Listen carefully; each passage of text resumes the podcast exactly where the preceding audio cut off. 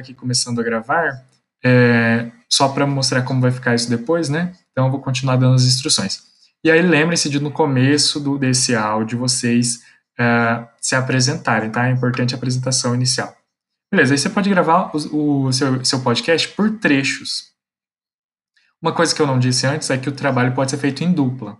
Então a dupla pode dividir, por exemplo, uma mesma conta aí do, do, do Anchor, né?